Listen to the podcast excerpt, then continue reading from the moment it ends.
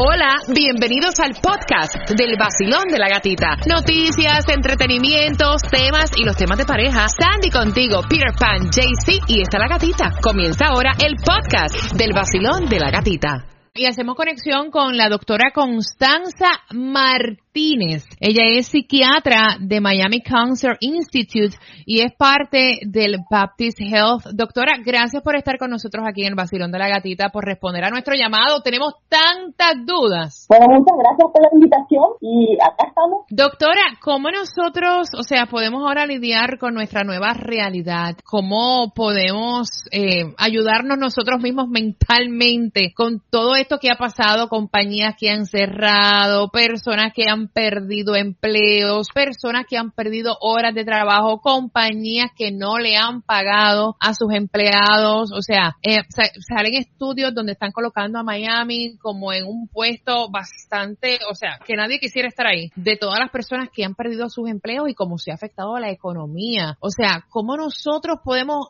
reanimarnos mentalmente, trabajar con nosotros mismos ante todo esto que está pasando? Es importante conocernos cómo nosotros como seres humanos reaccionamos a los problemas de la vida. ¿Cómo reaccionamos? Con una variedad de sentimientos, puede ser de tristeza, de ansiedad o de enojo. Y esta variedad de emociones no necesariamente es mala y a veces nos ayuda a adaptarnos a la vida. Por ejemplo, miedo a contagiarnos con el coronavirus, estamos a más manos, a usar tapabocas. Ese miedo, eh, entonces, por ahí es, es bueno eh, en ese sentido, nos protege. ¿Cuándo deberíamos preocuparnos? Cuando nuestras emociones que estamos teniendo, hay veces que no nos ayuda a seguir adelante o, o, nos trae problemas en nuestra vida. Es ahí cuando prende otra pregunta, hay personas, hay, hay, personas que en esta crisis que hemos vivido desde que comenzó el COVID-19 están abusando de medicamentos también, están abusando de medicamentos eh, para tratar de dormir, hay personas que han perdido hasta el sueño, o sea, porque lo han perdido todo, de momento tú estás bien y de momento tú te ves, o sea,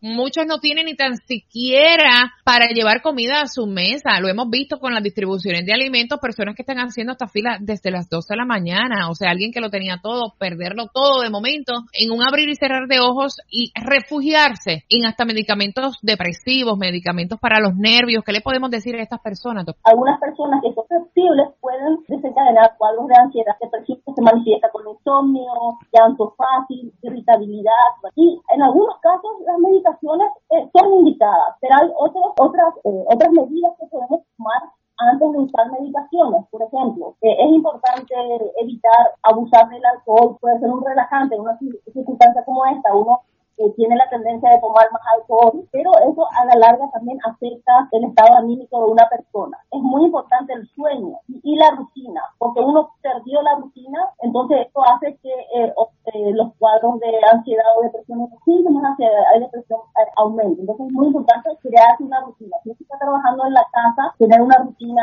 de trabajo, de haceres domésticos, hacer ejercicio es muy importante. Uno lidera el estrés al hacer ejercicio. El sueño es importante, irse a dormir a cierta hora, despertarse cierta hora, mantenerse conectado con los seres queridos es importante. Hay una distancia física, pero eso no significa que uno no pueda estar conectado por los medios, por teléfono, por videollamada. Alimentar la vida espiritual es también es importante. Si uno es creyente, eh, las oraciones son importantes cualquier actividad que a uno le llene es importante. Si uno tiene un hobby o si no tiene hobby es un momento importante de aprender más ahora, ¿verdad? Que estamos con, una sobrecarga de problemas.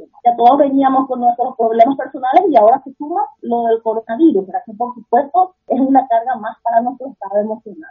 Doctora, queremos darle las gracias a la doctora Constanza Martínez, psiquiatra de Miami Cancer Institute, parte del Baptist Health. Muchísimas gracias, doctora, por haber compartido un ratito con nosotros acá en el Basilón de la Gatita y muchísimas gracias al hospital que nos permitió el que pudiéramos conversar con usted en el día de hoy. Quería también eh, hacerle saber, o sea, en parte de mantener su vida activo física mentalmente, el Miami Cancer Institute y el, eh, el Baptist tienen una plataforma virtual donde las personas pueden entrar a tener clases virtuales gratuitas, ya sea de, por ejemplo, practicar eh, tai chi, yoga, meditación, clases de estiramiento, pilates. Eso se puede entrar por medio del eh, website del Baptist. Uno en internet uno puede poner eh, baptist.net y escribe en eh, virtual y ahí aparecen las actividades online que está teniendo.